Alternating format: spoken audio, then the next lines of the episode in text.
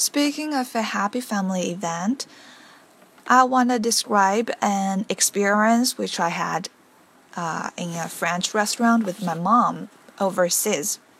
If my memory serves me well, it was in the last winter vacation. Uh, we decided to dine out and uh, celebrate for the New Year's Day. So uh, the whole thing went like this.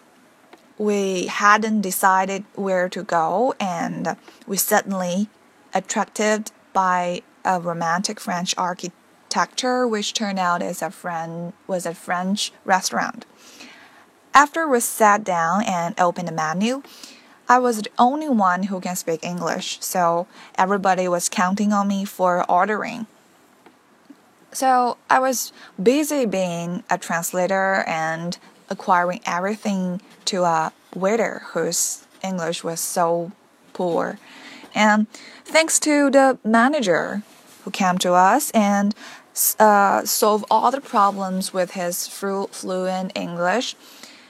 With his help, we also know how we also knew how to use the French utensil and enjoyed ourselves during the feast.